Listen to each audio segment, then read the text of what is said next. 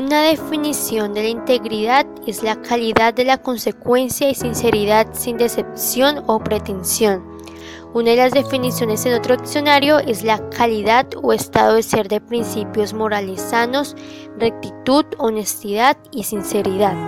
El sentido más fundamental de esa palabra es ser entero, es decir, la persona es entera y unida en lo que es, lo que cree, lo que dice y lo que hace. No existe discrepancia entre lo que una persona con integridad aparenta por fuera y lo que es adentro. Es cierto que todos nos equivocamos, sin embargo la persona íntegra reconoce sus errores, los admite, no los encubre y acepta las consecuencias.